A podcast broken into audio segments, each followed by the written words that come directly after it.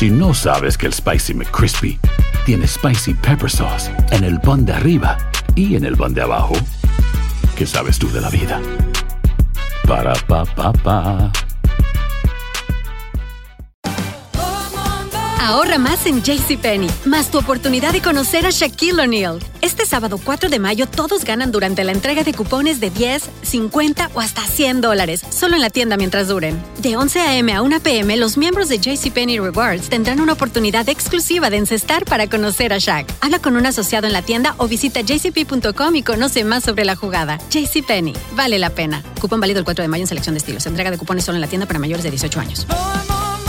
Boost Mobile tiene una gran oferta para que aproveches tu reembolso de impuestos al máximo y te mantengas conectado. Al cambiarte a Boost, recibe un 50% de descuento en tu primer mes de datos ilimitados. O, con un plan ilimitado de 40 dólares, llévate un Samsung Galaxy A15 5G por $39.99. Obtén los mejores teléfonos en las redes 5G más grandes del país. Con Boost Mobile, cambiarse es fácil. Solo visita boostmobile.com. Boost Mobile, sin miedo al éxito. Para clientes nuevos y solamente en línea, requiere AroPay. 50% de descuento en el primer mes requiere un plan de 25 dólares al mes. Aplican otras restricciones. Visita boostmobile.com para detalles. Sick of being upsold at gyms?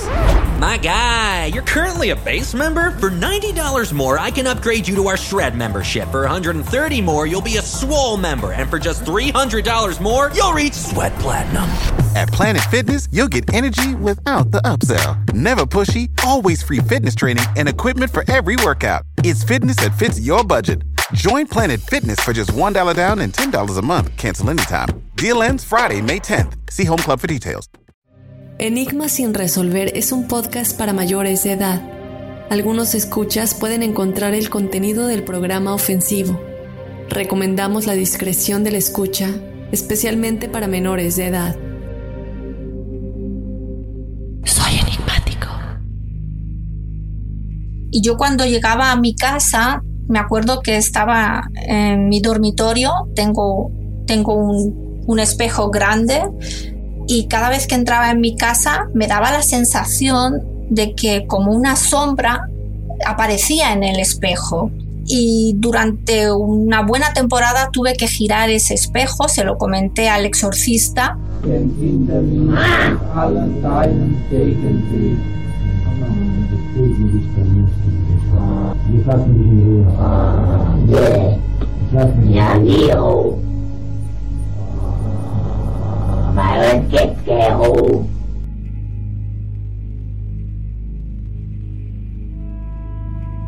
Hola enigmáticos, bienvenidos a otro episodio de Enigma sin resolver.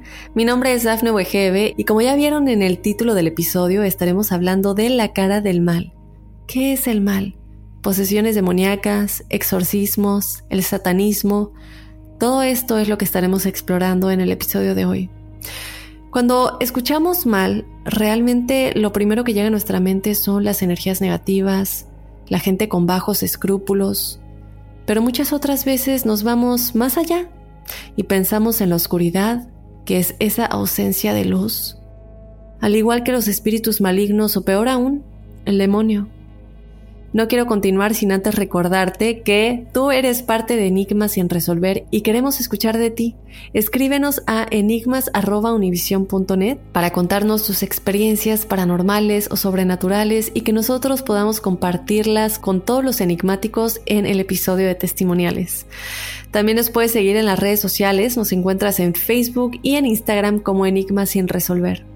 Sin más, te doy la bienvenida al episodio de hoy, la cara del mal en enigmas sin resolver.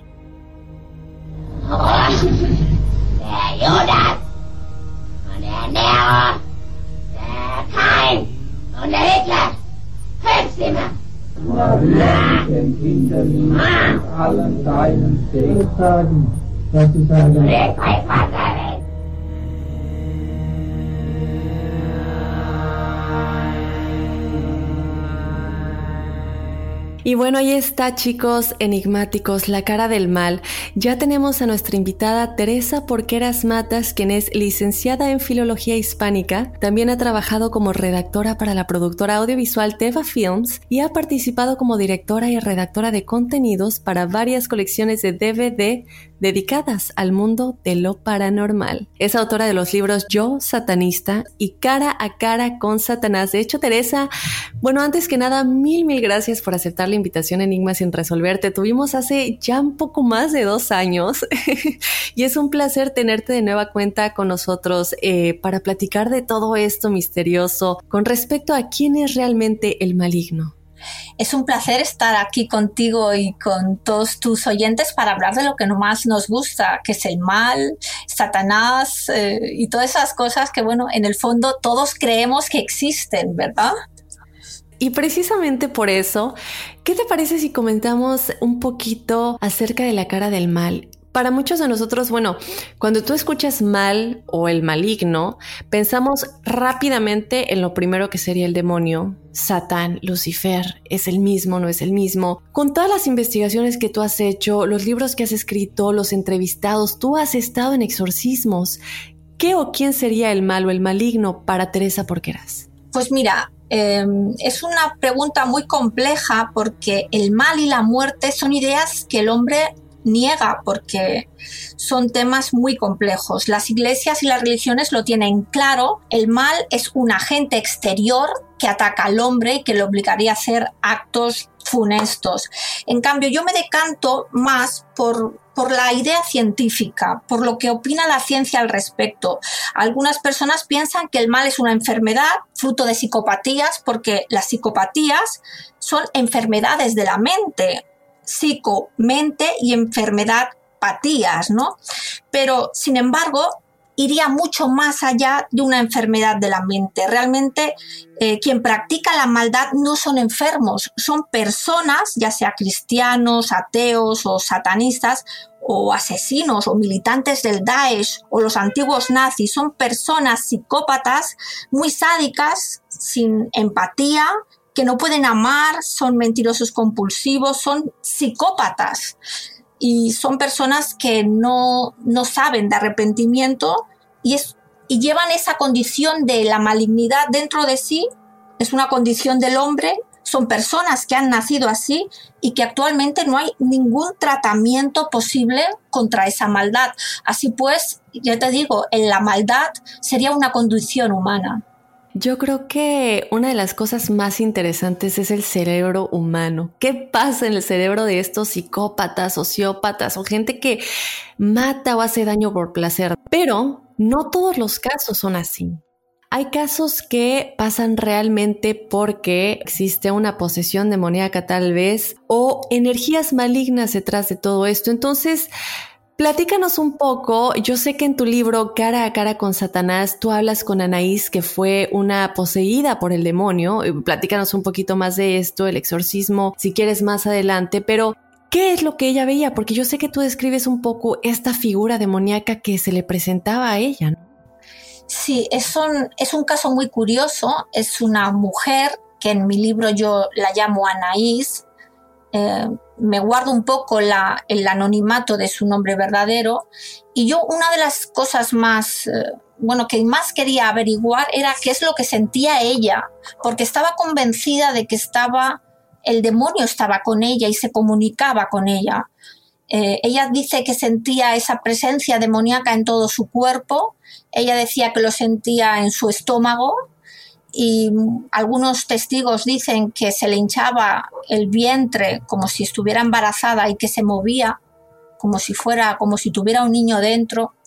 Y ella decía que sí que lo tenía en su interior y que esa presencia maligna el demonio decía ella se comunicaba con ella por las noches y a cualquier hora en su casa. Ella decía que por las noches ella no podía dormir, ella sentía una presencia maligna que no le dejaba descansar y muchas veces se incorporaba de su cama y veía como una silueta, una sombra, una sombra muy alta, casi de dos metros, que la miraba y ella, eh, esa sombra decía que era el maligno, que era el mismo Satanás que estaba en su casa y, la acosaba. Ella Entonces me interesaba mucho esta figura porque eh, esta es la idea que tenía ella del, del maligno. Luego me he entrevistado con otras personas supuestamente también poseídas, y otras personas también me comentaban eso, de que sentían esa presencia dentro de su cuerpo. Era algo muy físico. Me acuerdo de un chaval que también eh, estuvo siendo atendido por la Iglesia Católica, y él me decía que en un momento dado él sintió como eh, ese Satanás, esa presencia maligna, corría por su cuerpo y cómo él la notaba, cómo entraba por su garganta y me llamó mucho la atención porque estos dos casos de, posesiones de la Iglesia Católica pues tienen en común esa, esa idea física, ¿no? Como que eh, esa entidad demoníaca eh, las personas la, la sienten muy viva dentro de sus cuerpos. Impresionante cómo un sentimiento o eh, esta vibración o el hecho de sentir que entra a tu cuerpo te hace también crear una imagen física y, ver esos ojos y ver esa sombra y, ver tal vez que está flotando o que no tiene pies. Y tenemos un episodio de hace algún tiempo ya de un chico llamado Josué que veía demonios y solo las descripciones incluso, y no sabemos si es verídico, pero en el fondo se escuchaban las voces de los demonios, eran como estos quejidos horribles o como hablando en otros idiomas, realmente algo escalofriante que si fue producido fue realmente muy bien producido porque se escuchaba muy real. Y él llamaba este programa llamado La mano peluda en el que contaba todo esto y mientras él está hablando, él dice es que me está pasando en este momento, los estoy viendo y se escucha en el fondo del teléfono las voces de los supuestos demonios. No, están hablando, están gritando estos seres, pero no pasa nada, Señor, continúe. Entonces es algo realmente escalofriante que espero que ninguno lleguemos a ver. Pero tú, Teresa, tú has estado en estos exorcismos y antes de llegar más, un poquito más a las diferencias entre posesión, influencia demoníaca, qué es el satanismo y todas estas cosas de las que vamos a estar platicando, tú estando tan involucrada con estas personas que han sufrido estas posesiones, con los exorcistas, ¿has visto a esta presencia? ¿Has sentido que has tenido tal vez el peligro de ser poseída? Porque me imagino que estando en el mismo cuarto, la presencia se hace muy fuerte. Sí, yo eh, llegó un momento en que el tema a mí me perturbó y yo sé que mm, yo no estaba bien porque tenía cierto miedo, te lo voy a reconocer. Y yo cuando llegaba a mi casa, me acuerdo que estaba en mi dormitorio, tengo, tengo un, un espejo grande y cada vez que entraba en mi casa me daba la sensación de que como una sombra aparecía en el espejo y durante una buena temporada tuve que girar ese espejo, se lo comenté al exorcista y me dijo que era natural. Y me sorprendió que me dijera eso, porque él me decía que tratar con el mal, tratar con estas personas, que de alguna manera me podía influir.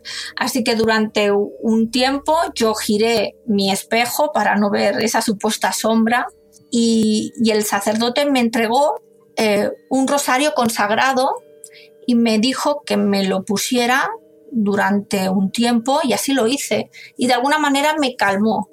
Y no sé si fue verdad lo que sucedió o fue mi mente, pero fueron remedios que funcionaron en ese momento. Y, y hablando ya de esto, yo quisiera saber cuál es la diferencia entre posesión demoníaca e influencia demoníaca, porque yo no sé si lo que viviste podría haber caído en influencia. ¿Cuál sería la diferencia entre estas dos? Los exorcistas explican que la mayor parte de casos eh, que sufren las personas suelen deberse a influencias demoníacas. Las influencias demoníacas son esas presencias perturbadoras que las personas notan en los lugares o en las casas, pero son, son eh, presencias exteriores, es decir, tú puedes entrar en una casa marcada donde ha sucedido un lugar algo trágico y notas una carga muy densa. Esa carga densa la puedes notar en tu dormitorio, la puedes notar en, muchos lugares eh, marcados y, y, esa carga no, no se mete dentro de tu cuerpo, por decir de alguna manera, no te afecta, ¿no? Te afecta muchas veces en los sueños, dicen los, las personas que sufren de influencia demoníaca, y te afecta muchas veces en esos pensamientos que tienen algunas personas de quitarse la vida, unos pensamientos muy negativos, de decir pues que no quieren continuar viviendo, que están muy tristes, muy deprimidos. Eso sería la influencia demoníaca. Y lo que la diferencia entre influencia y posesión es cuando la posesión, que es algo que realmente sucede muy poquísimas veces, en un 1 o 2% de los casos, según explican los exorcistas, en la posesión esa entidad demoníaca se metería dentro del cuerpo de la persona y controlaría la voluntad de esa persona. Es decir, que eh, hay, un, hay una prueba muy definitiva para saber si esa persona sufre posesión demoníaca y es ponerla en contacto con algún objeto sagrado, ya sea una fotografía o pues un objeto mm, sagrado o pues eh, un sacerdote que estuviera a su lado, entrarle en una misa, eh, tomar la hostia consagrada. En esos momentos, si esa persona está realmente poseído, eh, la, cara se le transformaría, empezaría a aullar, a gritar, a gemir, a, arrastrarse por el suelo. Y eso realmente sería una posesión, porque el demonio supuestamente está dentro del cuerpo de esa persona, no puede soportar la presencia de ningún objeto religioso. Y esta sería una prueba definitiva que los exorcistas afirman que eso sería eh, fruto de una posesión. Interesante. Y, ahorita te voy a pedir que nos digas cuáles son las otras dos.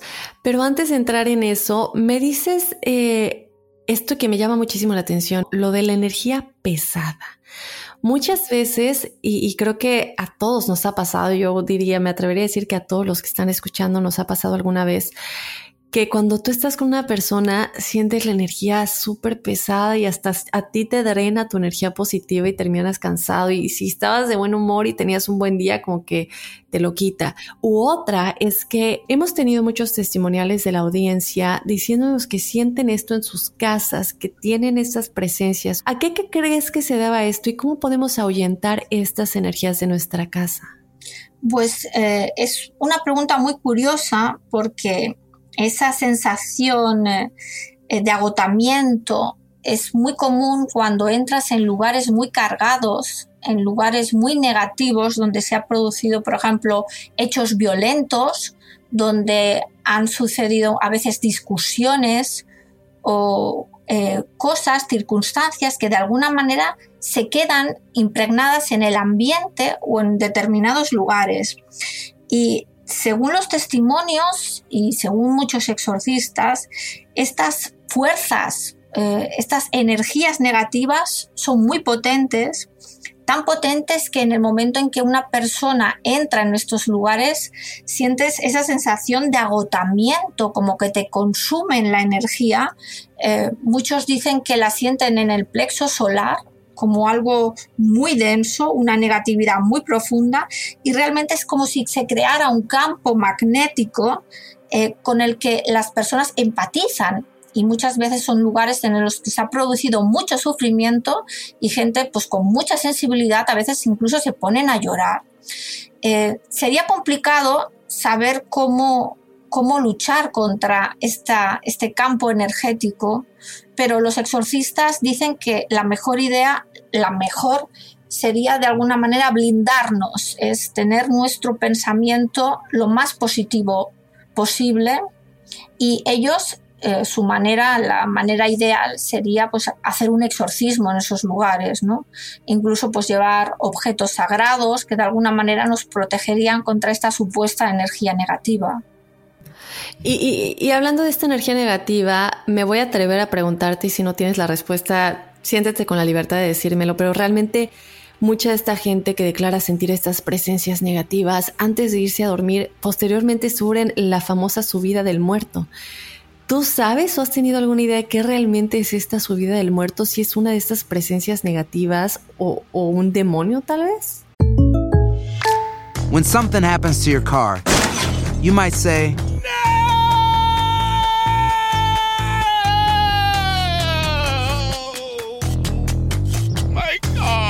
But what you really need to say is something that can actually help. Like a good neighbor, State Farm is there. And just like that, State Farm is there to help you file your claim right on the State Farm mobile app. So just remember, like a good neighbor, State Farm is there. State Farm, Bloomington, Illinois.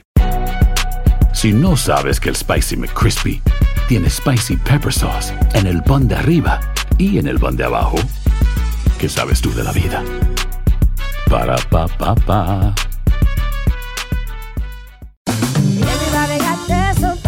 La venta para amigos y familiares de JCPenney está de vuelta. Desde lunes ahorra 30% extra en artículos por toda la tienda. Esos son ahorros adicionales por encima de nuestros precios bajos. Dile a tus amigos, ven con tu familia y ahorren en grande. No olvides, ya se acerca el Día de las Madres. Y tenemos todo lo que mamá quiere: joyería, belleza, salón y tarjetas de regalo. JCPenney, vale la pena. Cupón válido del 29 de abril al 5 de mayo en selección de estilos. Aplican exclusiones. Detalles en la tienda jcp.com. Boost Mobile tiene una gran oferta para que aproveches tu reembolso de impuestos al máximo y te mantengas conectado. Al cambiarte a Boost, recibe un 50% de descuento en tu primer mes de datos ilimitados. O, con un plan ilimitado de 40 dólares, llévate un Samsung Galaxy A15 5G por $39.99. Obtén los mejores teléfonos en las redes 5G más grandes del país. Con Boost Mobile, cambiarse es fácil. Solo visita boostmobile.com. Boost Mobile, sin miedo al éxito. Para clientes nuevos y solamente en línea, requiere AroPay. 50% de descuento en el primer mes requiere un plan de 25 dólares al mes. Aplican otras restricciones. Visita Bueno, esto es muy curioso. Sí he hablado con muchas personas de que eh, justamente cuando están a punto de dormir, en esa fase REM del sueño, es como que son más susceptibles a sentir presencias del otro lado. Y muchos dicen, pues, eh, ver a personas difuntas, eh, ver, pues, posibles espectros. Y esto se debe pues a ese, a ese momento tan delicado cuando las personas están a punto de dormir, parece que tienen una sensibilidad más especial. Y, bueno, esto es algo muy común en, en, muchas personas que tienen, que tienen esto muy habitualmente, aunque también se dice que es algo muy común y forma parte de los sueños, ¿no?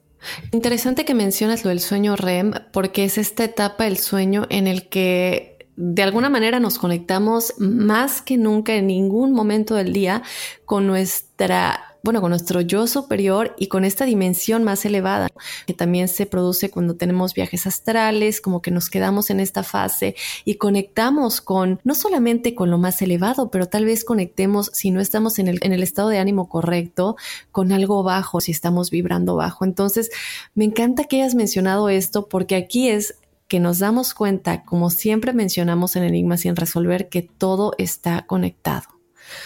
Y bueno, ahora sí quisiera que me comentes un poquito cuáles son estas tres em, características que la iglesia diría que son esenciales para decir que este es realmente una posición demoníaca, para tenerla como válida. Vale. El antiguo eh, ritual romano eh, dice que hay tres síntomas o características que indicarían que estamos delante de una posesión demoníaca. La primera de todas ellas sería que la persona sea capaz de hablar eh, idiomas extranjeros o desconocidos. Y aquí eh, podemos incluir idiomas que hoy en día no existen, como el latín, como el griego, y como otros idiomas arcaicos que ahora prácticamente se desconocen. Una segunda causa sería que esa persona posee una fuerza desmesurada casi sobrehumana y una de las terceras causas sería que esos individuos son capaces de averiguar hechos futuros o desconocidos. Estas serían las tres principales causas que la Iglesia Católica eh, tendría para determinar si una persona está poseída o no. Y eh, además hay otra causa que ya le hemos comentado un poquito antes, y es que en el año 1999, cuando se hizo la revisión del nuevo ritual romano, Juan Pablo II eh, además añadió la versión a todo elemento religioso. Esa sería una de las causas también muy, muy importantes eh, y los exorcistas harían pruebas al respecto, es decir, entregarían fotografías, eh, hablarían de santos para ver cómo reacciona esa persona. No estamos hablando de francés o no estamos hablando de español, de alemán. ¿Cuáles son estas lenguas que me imagino yo muchas ya están hasta desaparecidas y que tal vez podría parecer imposible que las sepan? Pues mira, son lenguas antiguas, como por ejemplo el arameo, el sánscrito, son lenguas eh, con las que antiguamente se, hablaban y se comunicaban, y muchas de estas lenguas son con las que están escritos eh, pues muchas escrituras sagradas, porque hay un, uno de los exorcistas más famosos del mundo, que hoy en día ya, ya está muerto, el padre Gabriel Amorth, uno de los exorcistas más famosos del Vaticano, él estaba convencido de que la lengua del demonio era el latín. Por eso muchos poseídos hablaban latín y de esta manera él decía que los rituales serían mucho más efectivos en la lengua del latín para contraatacar al demonio. Interesante. Cuando escuchamos posesión, lo primero que viene a la mente es que es el demonio. Pero podría también un alma que está en el bajo astral, un alma que fue muy mala en la vida, un asesino, alguien que tiene una energía muy, muy baja, que vibra muy bajo, también poseer a un ser humano o tiene que ser específicamente un demonio? Pues esta es una de las preguntas que yo les formulaba a los exorcistas españoles y una de las eh, causas ya queda clara, es en las presencias demoníacas, todo tipo de demonios pueden de alguna manera crear una influencia o una posesión, pero ellos también me advertían de que en algunos casos muy particulares las presencias eh, no eran solo demonios, sino difuntos, almas en pena que habían quedado en este plano. Recuerdo el caso de una mujer que me explicó el exorcista. Era una mujer que era muy joven y que vestía como una persona mayor. Empezó a vestir con ropas negras, con, con ropas muy descuidadas, con faldas, faldas que parecen anticuadas, y vestía realmente como, como esa difunta se quería comunicar con ella, ¿no? De alguna manera adoptaba eh, pues cómo era esa difunta y se vestía como, como, esa alma en pena. Fue un caso muy curioso. Wow, no, sí, me imagino, porque de nueva cuenta, ¿no? Y regresamos a lo mismo. Entonces, ¿quién es el demonio? Bueno, ¿quiénes son los demonios? Porque aquí decimos demonios, pero Satán es uno o, Lucifer. ¿Quién es? ¿Existe una definición tal cual? Porque, digo, entendemos que, y como lo dijimos al principio del programa, eh, la oscuridad es la ausencia de luz. Pero entonces, ¿qué es el mal? ¿Quién es el demonio? ¿O es solo un Lucifer y, o Satán son lo mismo? ¿Existe una definición para eso en todas las investigaciones que tú has hecho o que ya lo has sentido, lo has visto? Pues según los exorcistas, eh, el mal es, es, el mal por antonomasia y tiene mil nombres. Y le puedes llamar Asmodeo, le puedes llamar Satán, Lucifer, todo forma parte de lo mismo.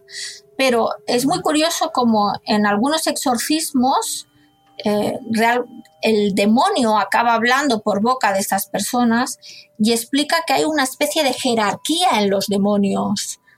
Y es muy curioso cómo explican tipos de demonios que hay y el rey de todos los demonios, el jerarca por excelencia, sería Satanás. Y claro, ahora que lo mencionas, que serían estos ángeles caídos. Nosotros sabemos y hemos tenido varios programas con angelólogas que ven, hablan y se comunican con los ángeles y nos explican de las jerarquías en los ángeles. Hay jerarquías y también hay jerarquías en los demonios. Y claro que tiene sentido si son ángeles caídos. Entonces, qué bueno aclarar esto para toda la audiencia.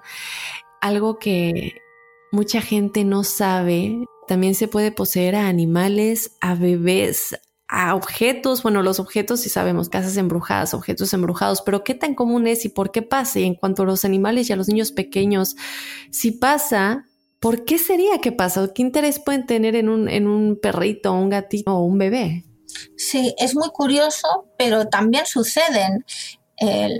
no solo son eh, posesiones en personas humanas, tanto niños como ancianos o personas adultas, sino también hay eh, posesiones en lugares. Los exorcistas a las posesiones en lugares les llaman infestación, es como si esa energía negativa se queda en ese lugar Y es muy curioso lo que me decías, porque sí, también hay bebés. También hay bebés y no se sabe exactamente la razón de por qué esos bebés pagan de esa manera. Mm, hay supuestas teorías como que los padres hicieron algo en su momento o formaría parte del karma, pero los exorcistas hoy en día eh, realizan pues oraciones de liberación a personas, a animales, a lugares y muchos de ellos no solo lo tienen que hacer en, sus, eh, en sus iglesias, sino que se ven obligados a desplazarse a esos lugares, a esas casas, para hacer oraciones y, para que ese mal que supuestamente habita en ese lugar desaparezca.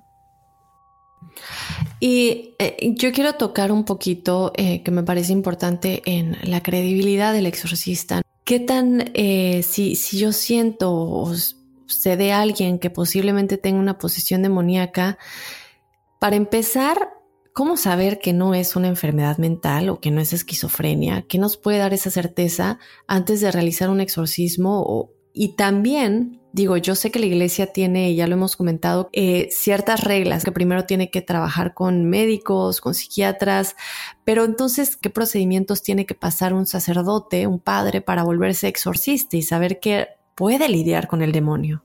Hmm. Bueno, eh, son preguntas muy interesantes porque hay muchas enfermedades eh, mentales, muchos trastornos que se podrían parecer a una posesión demoníaca. Eh, hay muchos trastornos en los que pues, las personas se quedan con los ojos en blanco, empiezan a gritar, se desmayan, pero aquí está la pericia del exorcista para averiguar si eso es un trastorno o realmente es algo más. Por eso hoy en día todos los exorcistas que actualmente trabajan en la Iglesia Católica se deben de, deben de hacer todos eh, lo que está en su mano para cerciorarse de que esto es así y no es una enfermedad mental. Por eso se ayudan de psiquiatras, de psicólogos, de farmacéuticos y requieren informes médicos. Aquí, por ejemplo, en el exorcista de Barcelona, antes de realizar cualquier visita, solicita de todas las personas que le envíen, por favor, un informe médico, un informe psiquiátrico, psicológico de cómo está esa persona antes de hacer nada, porque un exorcismo no se hace a cualquier persona. Y para ello la Iglesia prepara muy bien a sus sacerdotes. No todos los sacerdotes están preparados psicológicamente para afrontar lo que es una profesión tan complicada como ser un exorcista. Piensa que eh, ven casos extraordinarios, tienen que tener eh, una sabiduría, una paciencia, unos conocimientos y esto eh, es algo que la iglesia lo tiene muy en cuenta. Hoy en día, para ser exorcista, tienes que ser primeramente teólogo, demostrar tus cursos de teología, tener una experiencia en ese campo y tener muy buena fama dentro del colectivo eclesiástico. No todo el mundo está preparado ni todo el mundo está capacitado para hacer, eh, para llevar a cabo esta labor. Muchos exorcistas que ya estudian teología, ya, eh, ya de una base, ya ellos ya conocen el latín y muchas de estas lenguas. Ellos ya, ya en su haber ya tienen grandes conocimientos piensa que dedican toda su vida a, la Iglesia Católica, a las Sagradas Escrituras y dentro de, todos sus vastos conocimientos, algunos de ellos, por ejemplo, el latín ya lo conocen o el arameo también lo conocen, ellos forman parte de su formación.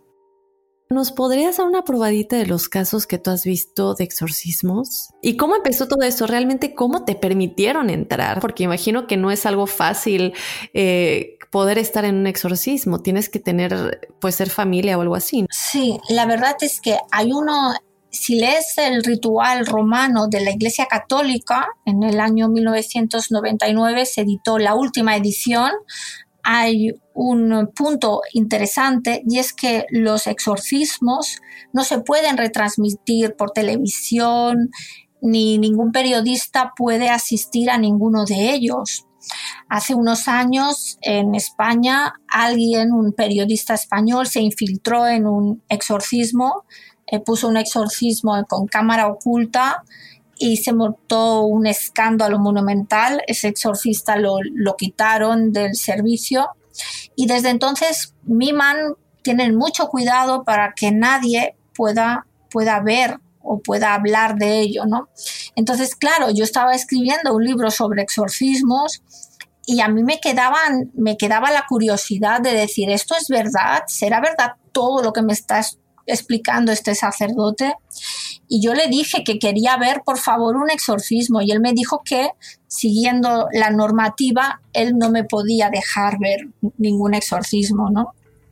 Y entonces eh, sucedió una cosa y es que él me presentó a, Anaís, una supuesta poseída, y yo fui a verla a su casa y charlando con ella me dice, ¿quieres ver un exorcismo?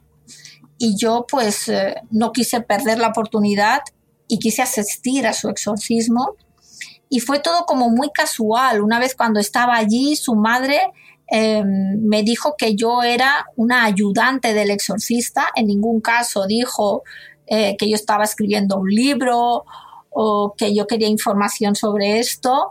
Y bueno, ellos mismos me pasaron, me, bueno, hablaron de mí como que yo era la ayudante del padre gallego y de esta manera pude asistir a un exorcismo porque no es fácil. La verdad es que es algo que está muy restringido, es algo muy secreto y tuve la oportunidad de sí, de ver uno en mis propias carnes, un exorcismo de la Iglesia Católica, que aún que me hielo la sangre, ¿no? Solo de recordarlo. No, me imagino, me imagino y, vemos las películas, buscamos información al respecto, pero estar en persona es una cosa completamente diferente y como tú dices, se te pegó a casa, a veces sentías esta presencia y quiero que me cuentes un poco acerca de qué hiciste para que esta presencia te deje de molestar. También para ayudar a la audiencia un poco en ese aspecto, porque muchos de nuestros escuchas sienten que estas presencias lo siguen, ¿no? Sí, es muy común que cuando presencias una historia como la que yo presencié, eh, la mente eh, te juega malas pasadas. Yo pienso que yo llevaba muchos meses hablando de exorcismos, hablando de poseídos, eh, escuchando esas historias perturbadoras que me explicaba el sacerdote y llegaba a casa y claro, mm, no podía remediar mis miedos, ¿no? Pero también tenía esa curiosidad por saber, ¿no? Y, se lo comenté al exorcista, me, me, decía que era normal, que era completamente normal esas cosas que yo sentía, así que le hice caso y, me puse en sus manos y yo me acuerdo que en aquella temporada yo iba, yo iba a misa, iba a la iglesia, yo comulgaba, eh, tenía mi rosario y aquello en ese momento me hacía estar segura porque, porque yo de alguna manera, yo, yo quería vivir como vivían los sacerdotes, quería sentir, experimentar lo que sentían ellos.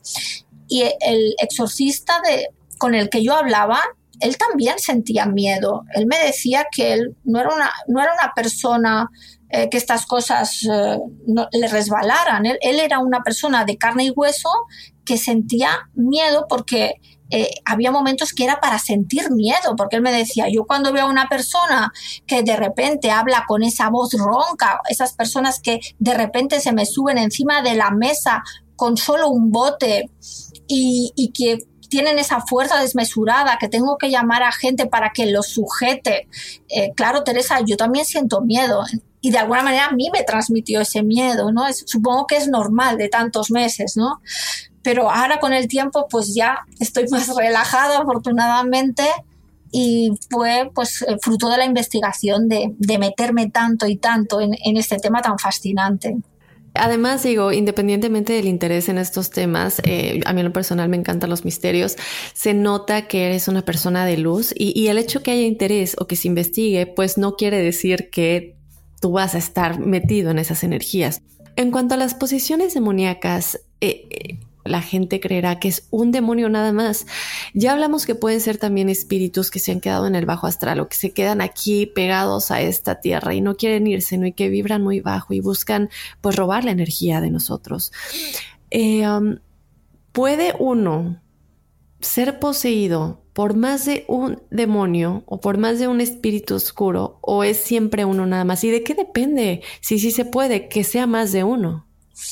Pues según me comentaban los exorcistas españoles, eh, hay múltiples, eh, múltiples demonios que pueden favorecer una posesión. Y no solo uno, sino que pueden haber multitud, incluso legiones, dicen ellos, de demonios.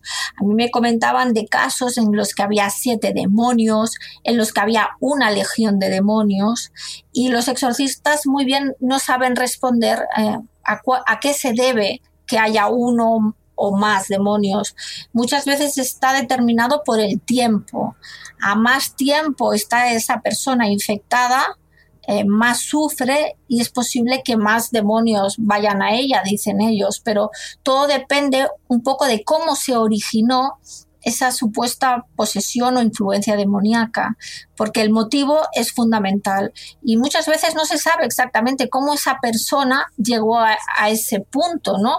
Eh, algunos sacerdotes dicen, pues, por ejemplo, esa persona acudió a un lugar estaba embrujado, esa persona practicó la Ouija, esa persona eh, estuvo con algún grupo satanista, realizó algún ritual y hay algunas causas que son completamente desconocidas que ni los propios sacerdotes eh, las llegan a saber.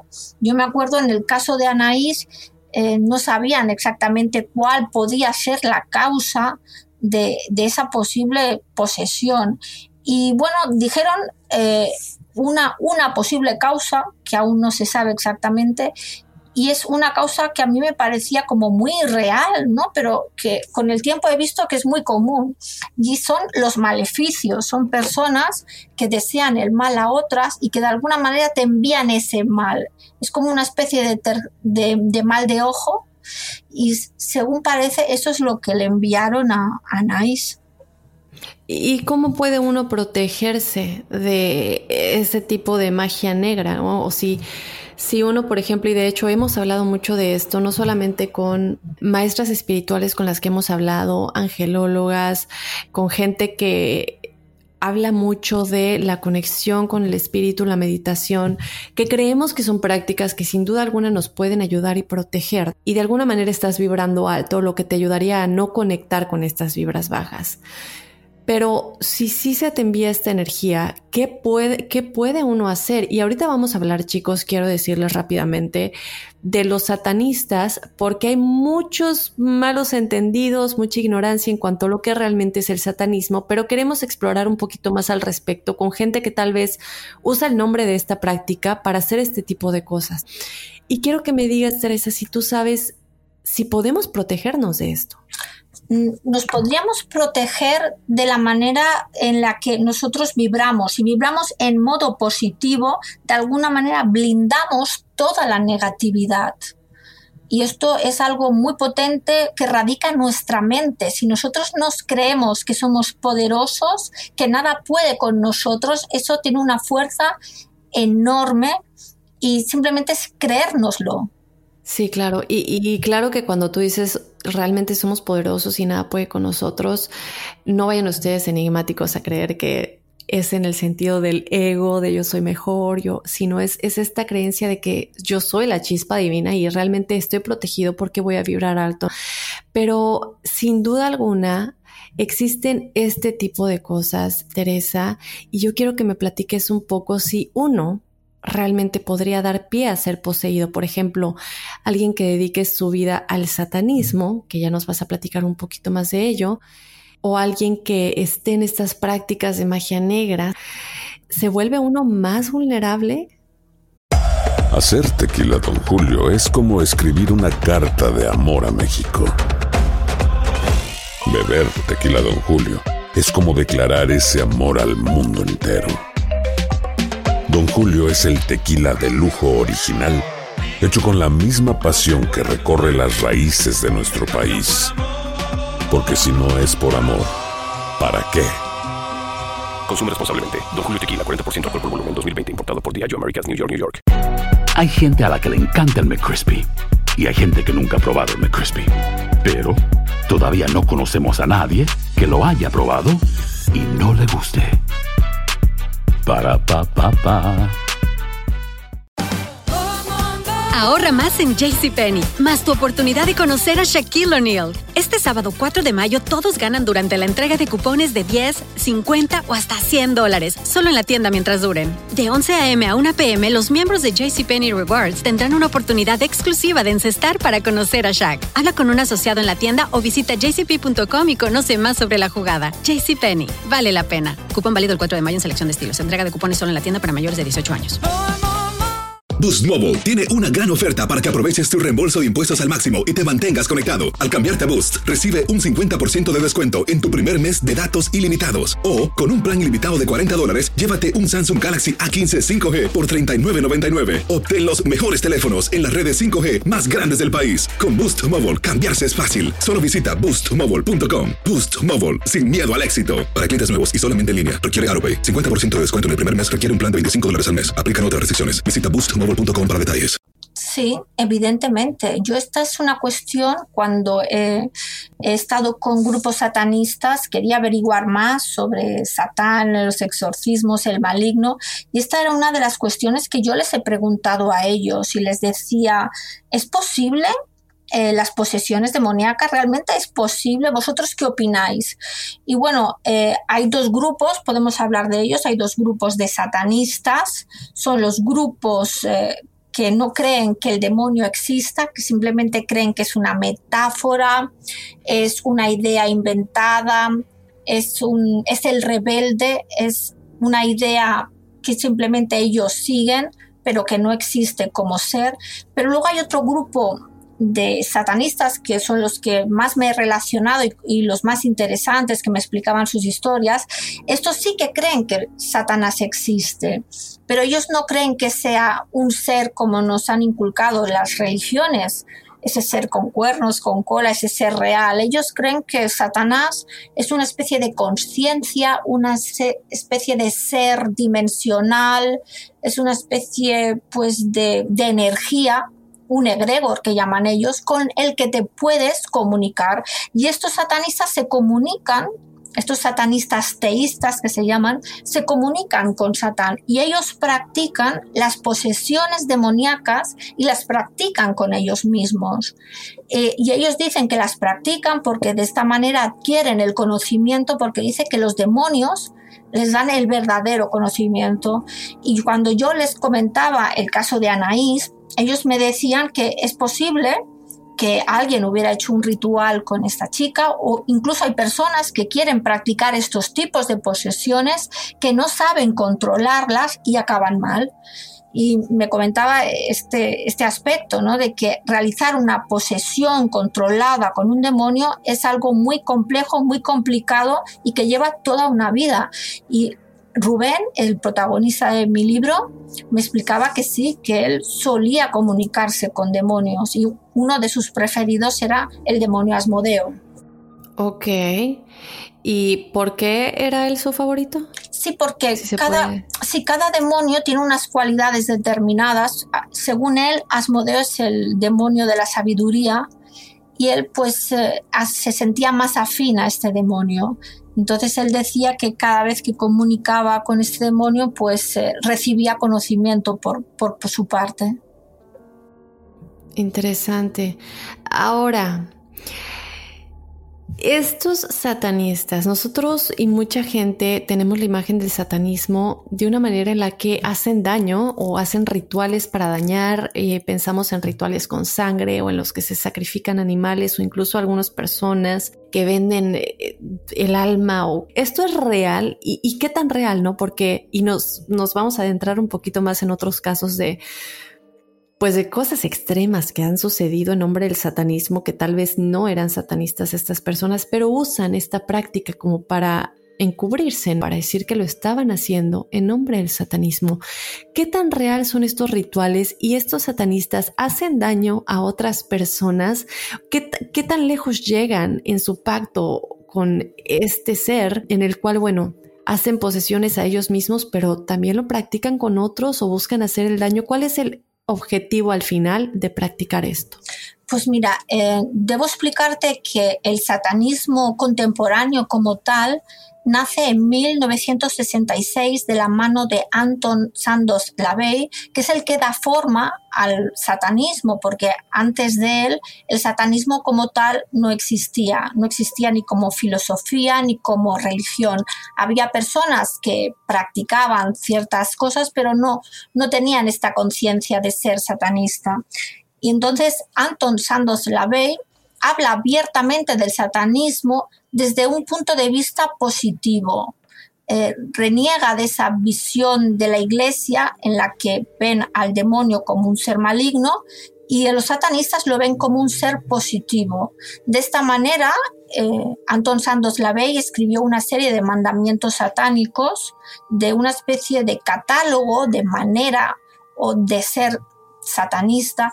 Y es muy curioso como hay unos puntos muy concretos en los que dicen que ellos aman la vida, aman la vida humana y aman la vida animal, con lo cual Anton Sandos ve desde el punto de vista del satanismo contemporáneo, eh, reniegaría de los sacrificios con animales y personas. Los grupos que realmente practicaran esto no son realmente satánicos, eh, pero ya sabemos que en, todos los grupos siempre hay determinadas personas que no entienden eh, esos conceptos y lo llevarían a cabo de, alguna manera, ¿no? Eh, hay casos muy curiosos, por ejemplo, los narcosatánicos que todos tenemos en mente, que son personas que sí han cometido crímenes, sobre todo en Hispanoamérica, eh, amparados por la ideología de Satán, pero realmente no son satánicos. Estas personas hacen crímenes, eh, matan a otras personas, tienen a veces en sus habitaciones los pentagramas, Biblias satánicas de Anton Santos Lavey, pero realmente no son satanistas contemporáneos porque no, no aman la vida. Y esto es una de las prioridades actuales más importantes de los satanistas, que ellos aman la vida, aman la libertad y no vendría con ellos, ¿no? Y es muy curioso porque es una de las cosas que a mí me llamaba, me llamó la atención, porque desde siempre se nos ha dicho de que Satán es el maligno, de que Satán le gusta hacer el daño, y esa es la idea que nos viene impuesta por las religiones. Y yo no entendía cómo había tantas personas que practicaban el satanismo. Si hacen el mal, ¿qué, sentido tiene? ¿no? Y ellos me decían que para ellos, para los satanistas, Satán no es el mal, para ellos Satán es el bien y para ellos significa Em, la libertad. Ellos no creen en las dogmas, no creen en los mandamientos, no creen en las prisiones mentales y para ellos Satán es el rebelde, el que da la libertad al individuo. Ellos no creen en los pecados, ellos no creen en el bien ni en el mal, ellos creen que en su propio criterio para hacer las cosas, siempre y cuando respeten a los demás. Y ellos no, no entienden de que haya un dioses que gobiernen nuestras vidas. Ellos son eh, personas muy libres que quieren controlar su propio destino. De ahí que eh, practiquen la magia, porque ellos admiten que practican la magia negra porque dicen que la magia les permite controlar su vida y controlar la voluntad. Y, y ahora, en este tipo de situaciones, por ejemplo, te platicaba del caso del chico Josué al principio del programa. Eh, para darte un poquito de contexto rápidamente, lo que él hizo fue, eh, um, él quería mucho dinero, quería que las cosas ya fueran fáciles, no tener que trabajar, y él comenzó a leer muchos libros y educarse en cómo poder contactar a este ser maligno, ¿no? El demonio, Satán, Lucifer, como lo llamen. Y resulta que lo logró después de mucho tiempo. Eh, muchos demonios empiezan a llegar a su vida disfrazados de bien y ya no se puede librar de ellos. Él terminó desaparecido, eh, recuperándose en centros. Ya después creo que sí logró salir de todo esto, pero, pero fueron muchos años que mucha gente siguió su historia después de que simplemente llamaba a un programa que hablaba de lo paranormal para pedir ayuda en este tipo de cosas vemos que los demonios le hacían daño, lo asustaban, lo, intimidaban. Y tú me acabas de decir que estos satanistas realmente es una vida para aprender a manejar cómo hacer una posesión demoníaca sin que te dañe. Ahora, ¿cómo logran manejar a estos? Porque estamos hablando de los demonios, no estamos hablando de, cualquier otra eh, interacción social. Pues mira, los los satanistas ateos eh, no creen en el demonio, no creen que exista realmente y, por tanto no, no, trabajan con él, simplemente cuando hacen un ritual pues tienen a las y la imagen de Baphomet en sus rituales, pero los que tratan con el demonio son los satanistas teístas. Ellos sí que creen que el demonio existe, que, que estas entidades y ellos dicen que eh, es muy complejo eh, realmente trabajar con el demonio, porque tiene una fuerza inconmensurable, porque tiene una energía, eh, una vibración alta, que, y no todo el mundo es, está capacitado para trabajar con esta energía. Ellos dicen que los demonios dan la luz, ellos dicen que tal y como tú te dirijas al demonio, ese demonio te corresponderá. Es decir, si tú te diriges con miedo, ese miedo de alguna manera te, te será devuelto. Si tú te diriges a un demonio con bondad, esa bondad te será devuelta. Entonces muchas personas que mm, hacen pactos supuestamente con, eh, con los demonios, hacen pactos desde el miedo, porque son personas, normalmente son muy religiosas y son temerosas del demonio, quieren comerciar con su alma y ese temor hace que realmente mm, hagan un comercio, un supuesto comercio con ese demonio y reciban toda clase de, negatividades, ¿no? De hecho, es muy curioso, pero los satanistas, ellos me advierten que no es posible hacer un pacto con, con Satán, como la iglesia dice, de comerciar con el alma, porque ellos dicen que el alma, eh, según ellos, no existe. Entonces, ellos aseguran que es posible hacer pactos, pero pactos con uno mismo, son pactos realmente de, compromiso para seguir en el satanismo. En el caso de Josué, todo lo que él quería y por lo que estaba supuestamente contactando a este ser, pues no sucedió, únicamente eh, lo intimidaron, lo aterrorizaban todos los días, todas las noches, eh, sin, sin cesar realmente. Entonces, yo quisiera saber si ellos se califican como una secta, porque escuchamos, hablamos de los Illuminati, de los masones, que mucho se cree que eh, dentro de estos círculos se practica el satanismo. ¿Cómo se considerarían ellos? ¿Como una secta? ¿Como una religión? ¿Como simplemente un grupo? Pues ellos se consideran como una filosofía de vida. Ellos no se consideran como una secta porque para ellos la palabra secta es una palabra muy despectiva. En las sectas existiría un gurú, un libro de dogma, unos diezmos que hay que pagar y en los grupos eh, satanistas que yo he investigado no existe ningún gurú, existe la libertad de pensamiento, no existe ningún libro que ellos sigan y naturalmente no hay ningún diezmo que, hay que pagar, ¿no? La gente que está en esta, en, esta manera de pensar, en esta filosofía de vida, está, son personas eh, muy libres que muchas veces estudian el satanismo desde sus casas o muchas veces pues pertenecen a, a, iglesias satánicas. Pero ellos reniegan sobre todo de la palabra gurú y, de todo esto que, realmente ellos dicen que perturba la, mente de las personas. En algunos países, mm, como Satanic eh, Temple en Estados Unidos, el satanismo está considerado una religión y aquí en España, pues de momento, pues no está considerado como religión, simplemente como una filosofía de vida. Y hablando de las cosas que suceden, casos extremistas, me imagino que hay muchas ramas o vertientes dentro del satanismo, pero ¿cómo se dividirían para saber pues, cuáles son los extremistas, cuáles son los que hacen daños y si hacen daño, sacrificios, que ya me dijiste un poquito que, que la mayoría no hacen ese tipo de cosas, pero vemos casos, por ejemplo, el de la niña Rosa María González, que fue asesinada por su propia madre en nombre del satanismo. ¿Qué sucede aquí? ¿Es una vertiente del satanismo? Bueno, este es un caso particular, es un, es un crimen muy conocido aquí en España. Se le conoce con el nombre del crimen de Almansa. Sucedió el, 19 de septiembre del año 1990 y cuando sucede un crimen tan cruento como es ese, eh, la prensa eh, automáticamente eh, pone el adjetivo de satanista, pero realmente no fue nada satánico. Yo te puedo explicar un poco en qué consistió. Fue una niña de 11 años, esta niña se llamaba Rosa María González, y su madre estaba convencida de que esta niña estaba embarazada del maligno. Esta madre eh, era curandera, en el pueblo la conocían como Rosa la curandera, y un buen día se encerró con su tía, Ana María González, y la ayudaron dos vecinas, se encerraron en una habitación con la niña, con, con la idea de quitarles al maligno.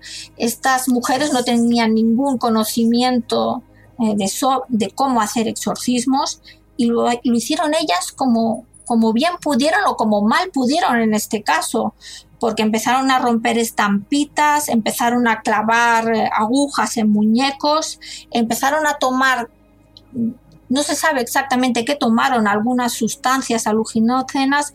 El caso es que empezaron a orinar en el suelo, a defecar y, la madre, según dicen y según se comprobó posteriormente en la autopsia, eh, extrajo los intestinos de la pequeña niña.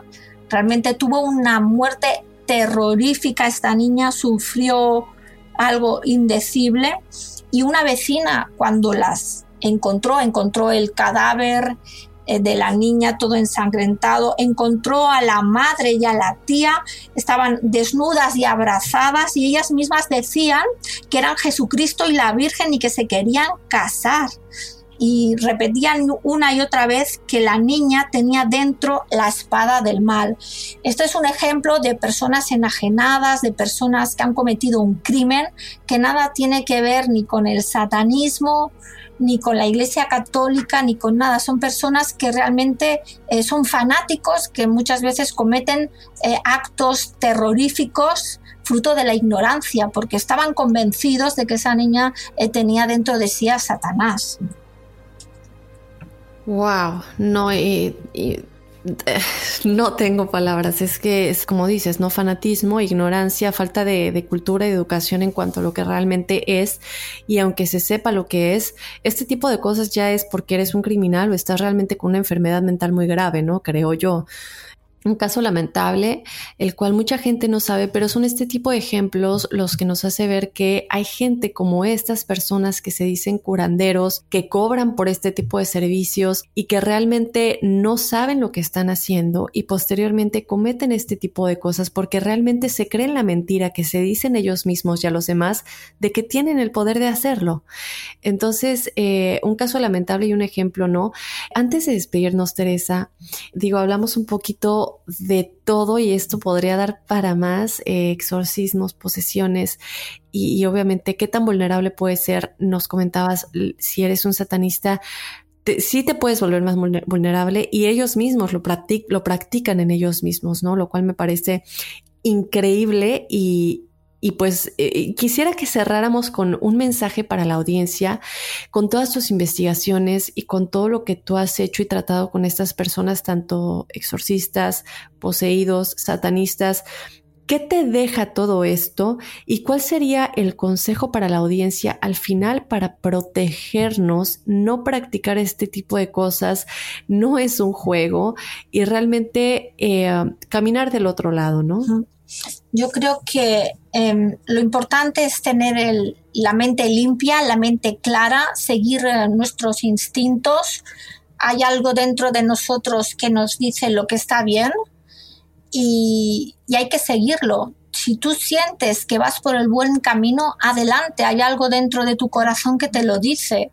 Simplemente es, guiarnos pues por nuestra ese sentido que tenemos dentro de nosotros que nos guía en nuestras vidas, ¿no? Nos equivocaremos o no, pero tenemos que oír a nuestro corazón y yo creo que nunca nos equivocaremos.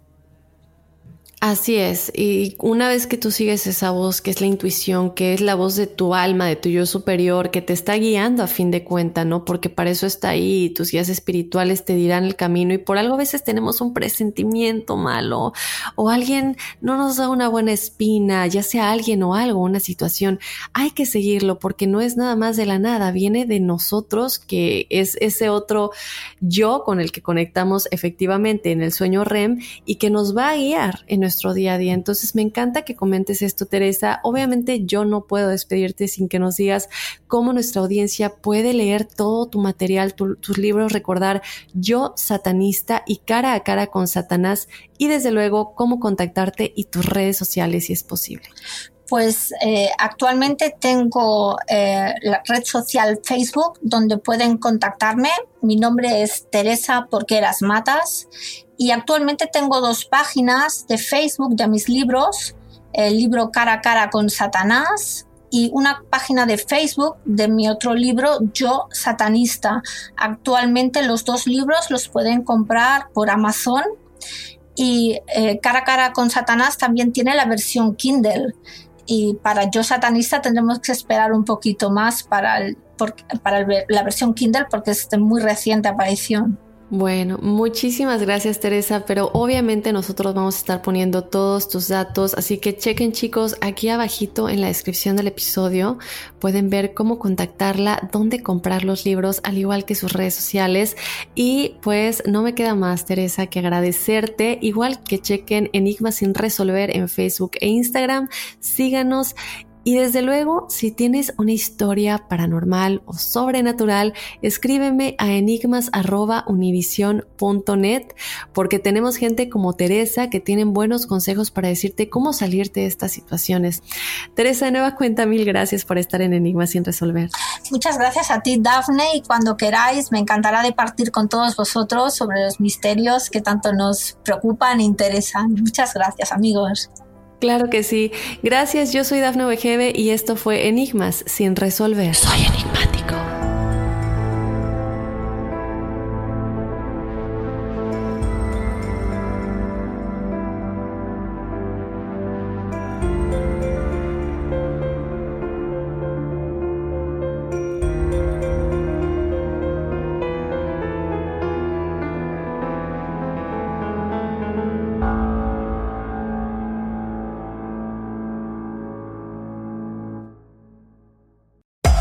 Hacer tequila, don Julio, es como escribir una carta de amor a México.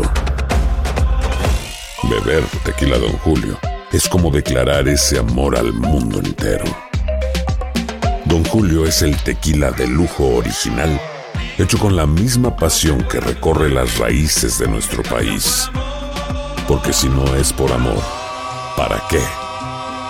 Consume responsablemente. Don Julio Tequila, 40% alcohol por volumen, 2020. Importado por Diageo Americas, New York, New York. Si no sabes que el Spicy McCrispy tiene Spicy Pepper Sauce en el pan de arriba y en el pan de abajo, ¿qué sabes tú de la vida? Para, pa, pa, pa. Ahorra más en JCPenney, más tu oportunidad de conocer a Shaquille O'Neal. Este sábado 4 de mayo todos ganan durante la entrega de cupones de 10, 50 o hasta 100 dólares, solo en la tienda mientras duren. De 11 a.m. a 1 p.m., los miembros de JCPenney Rewards tendrán una oportunidad exclusiva de encestar para conocer a Shaq. Habla con un asociado en la tienda o visita jcp.com y conoce más sobre la jugada. JCPenney, vale la pena. Cupón válido el 4 de mayo en selección de estilos. Entrega de cupones solo en la tienda para mayores de 18 años. Boost Mobile tiene una gran oferta para que aproveches tu reembolso de impuestos al máximo y te mantengas conectado. Al cambiarte a Boost, recibe un 50% de descuento en tu primer mes de datos ilimitados. O, con un plan ilimitado de 40 dólares, llévate un Samsung Galaxy A15 5G por $39.99. Obtén los mejores teléfonos en las redes 5G más grandes del país. Con Boost Mobile, cambiarse es fácil. Solo visita boostmobile.com. Boost Mobile, sin miedo al éxito. Para clientes nuevos y solamente en línea, requiere AroPay. 50% de descuento en el primer mes requiere un plan de 25 dólares al mes. Aplican otras restricciones. Visita boostmobile.com para detalles.